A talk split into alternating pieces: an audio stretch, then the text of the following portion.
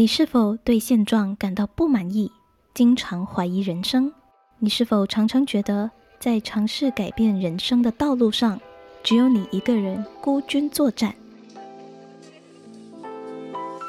欢迎光临深夜聊吧，我是徐颖。每周三我会和你分享一则改变人生的练习或人物故事。我相信这些练习和故事能给你带来新的灵感。和启发，帮助你找到自己真正想做的事。在这条路上，我会陪你一起成长，活出自我，创造自己的第二人生。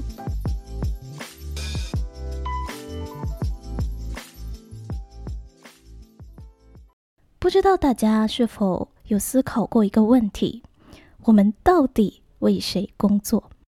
这个问题的浮现。就在我度过居家三十天的假期生活里，我一直不断的问我自己，开始检讨并反思：为什么工作无法让我感到快乐？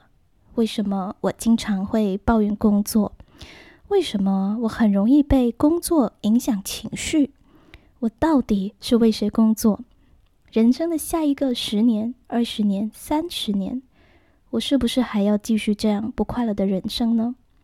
难道就没有其他的可能吗？种种的疑问就在我脑海里乱窜，也让我一度陷入了沉思中。今年的我呢，二十八岁。如果你也和我一样，在这个阶段常常质疑自己的工作，怀疑自己的人生，我想，或许小时候的我们都一样，看着父母的背影长大吧，看他们一辈子。积极移民的工作，而小时候的我以为读好书、考好成绩就会过上不一样的日子，或者可以不那么辛苦的生活。但是长大后，我发现其实自己也不知不觉复制着父母的生活模式：准时上班，到点下班，好不容易挨到了周末，挨到假期，就用美食、逛街、购物。或是一年两次的旅游来犒赏自己工作的辛劳，有没有想过为什么我们要利用物质来犒赏自己呢？而我在想，到底犒赏这个行为是一种自我安慰，还是自我麻痹？工作的意义难道就只是换来物质上的享受吗？我也不断的在思考，为什么即使在工作上得到认可，得到奖励金？却始终无法给我带来满足感，无法给我快乐，甚至给我带来成就感。到底是哪里错了呢？难道我就是一个没有野心、没有事业心的人吗？曾经我一直对这些问题充满各种困惑，但却一直也找不到答案。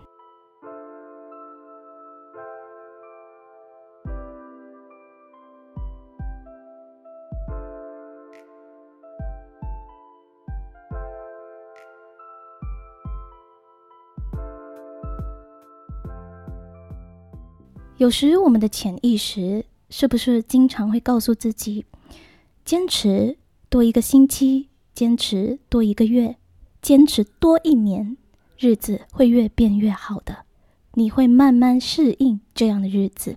但这样反复的日子，却让我的内心其实感到越来越恐惧，越来越焦虑。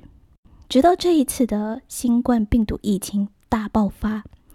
全球陷入了锁国的模式，限制了出国，我们无处可去，而大部分的时间都只能待在家里。那此时此刻的我，才真正的开始和自我进行对话。后来的我才知道，我会开始问自己这些问题。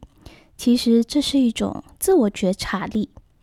当你的内心一次次的开始质疑当下的自己。是因为你的潜意识发出了信号，而它是最真实的，也是最纯粹的。其实我们不是要被这些负面的情绪或思维影响，或是被他们打倒，而是要接纳它，聆听它，倾听内心深处的自己，到底为什么会对工作、对人生感到焦虑、感到不满呢？我们到底？为了什么工作？想想看，我们的长辈，他们到底为了什么工作？你是不是常常听到上一辈的人工作，多数是为了赚钱养家，为了填饱肚子？父母工作是为了给孩子有一个更好的教育、更好的将来，或者是嗯，让家人能过上更美好、更有品质的生活。我们常常听到身边的大人说：“我工作这么辛苦，还不是为了你，为了孩子，为了整个家。”我们听到工作就是为了一个家庭的奉献和牺牲，为家庭奉献后。而不得已牺牲掉自我，就让我开始思考一个问题：难道我们就不能为了实现自我而工作吗？为什么一定要牺牲掉自我呢？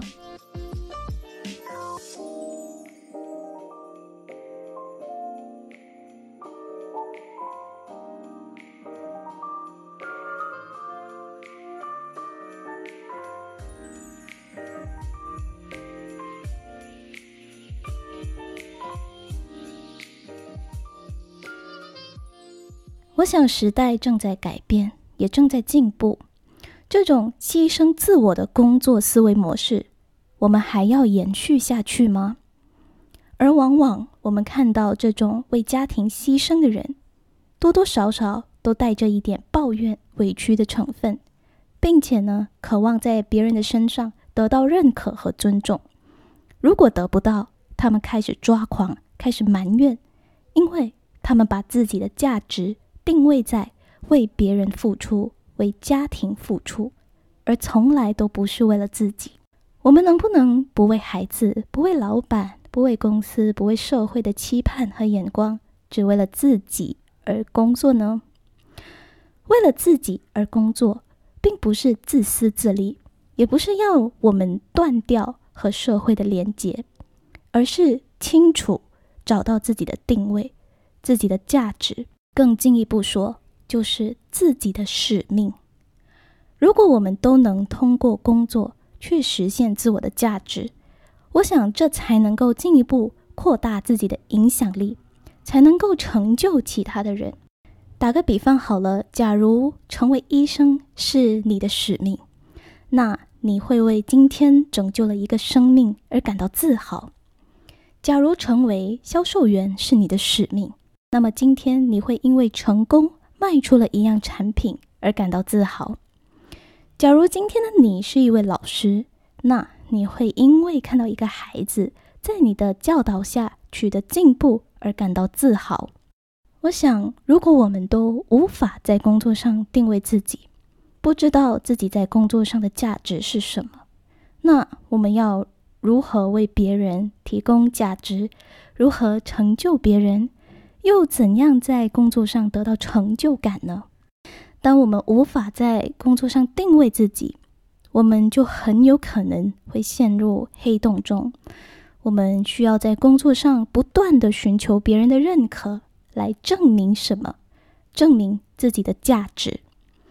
当你无法得到上司或者同事的认可，你就会开始怀疑自己，迷失自我，只会一味的讨好。满足公司或上司对我们的期待，但其实，只要我们能够清楚自己的定位，知道自己的价值还有使命，我们就不会那么轻易被别人的眼光、期盼或是认可而受到影响。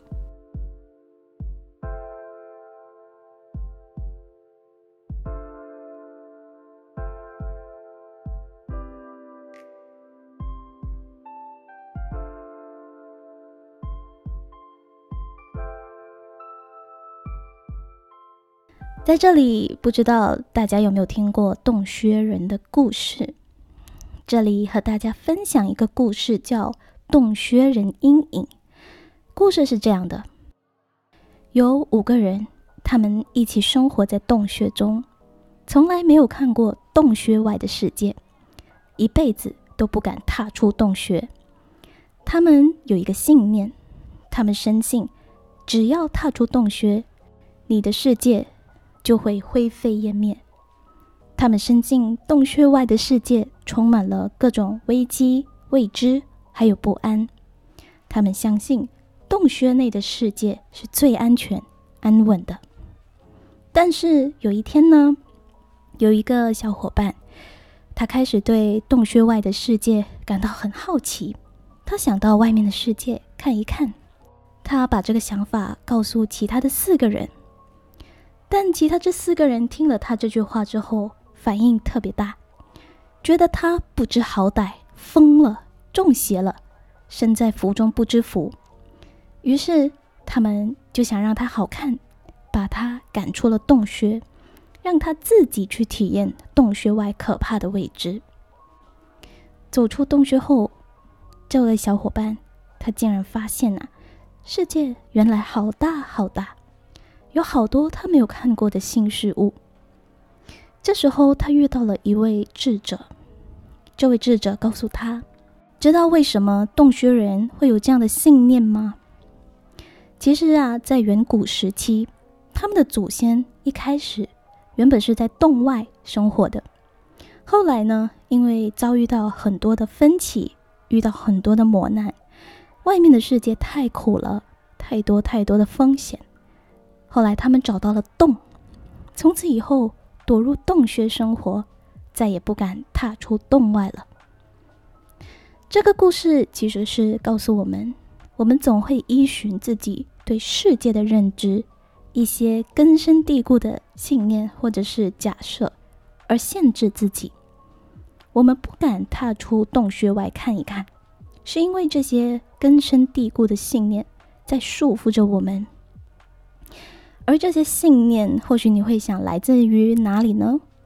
这些信念其实大多来自于我们学校或者是父母的教育，也可能来自于社会上的意识形态。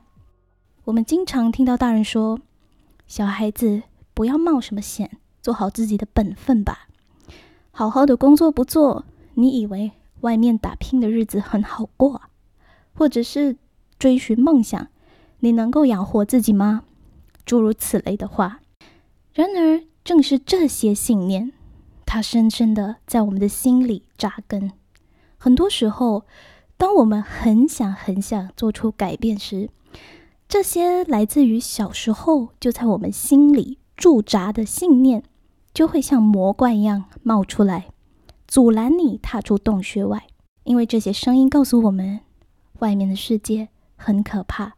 很多未知，还是安安分分的待在洞穴内，这才是最有保障、最安全的，都是为你好。我们为什么那么害怕改变呢？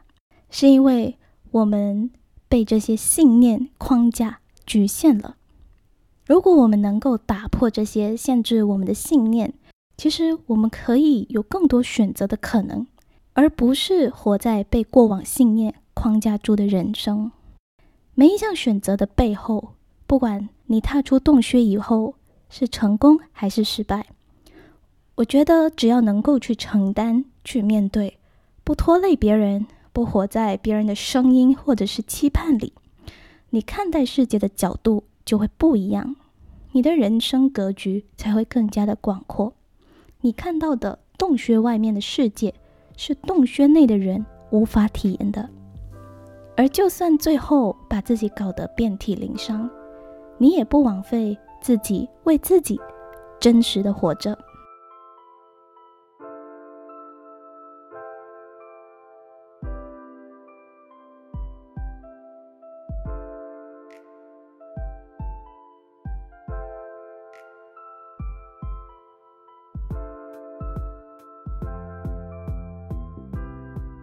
最近呢，我在读一本书，这本书叫做《有一种工作叫生活》，它的作者是曾燕京。这位作者说到一句话，非常的触动我。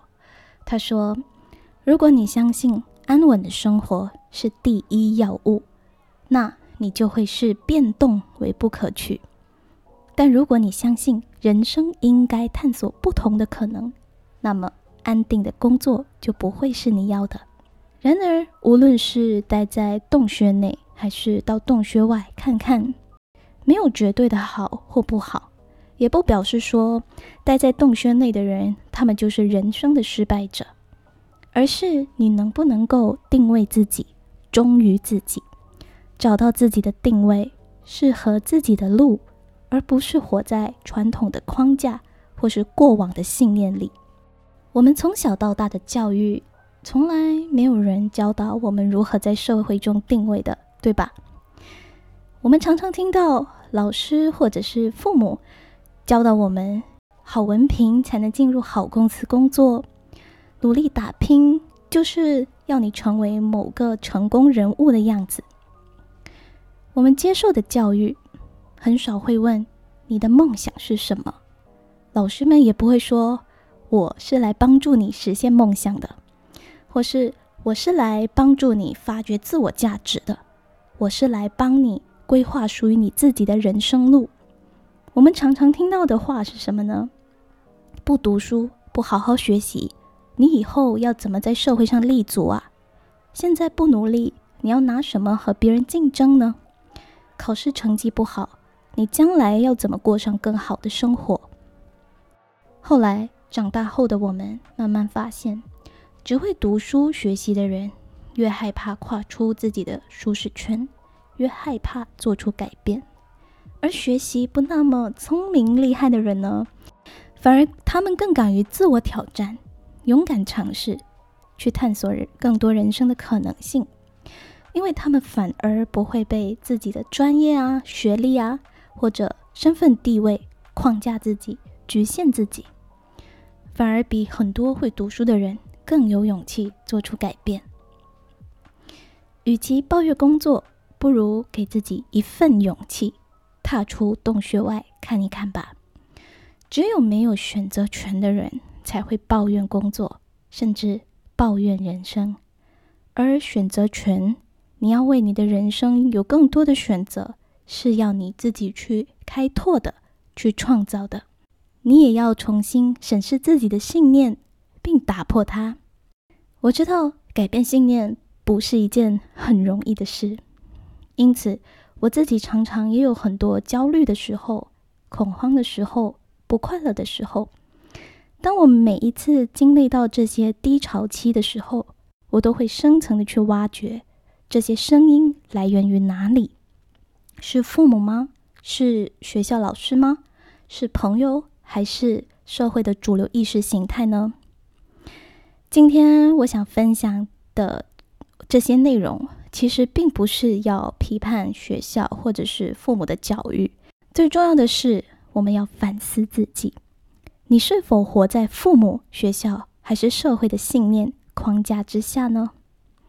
记得，父母、学校和社会的信念都没有错，因为那些与你无关。那是他们的信念，而你的信念又是什么呢？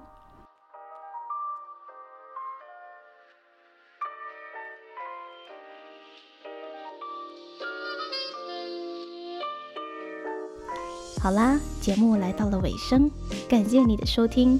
如果这一期的节目对你有所启发，想要和我聊聊天，我也十分欢迎你到 Instagram 私讯我，分享你的心得哦。那我们下期见啦！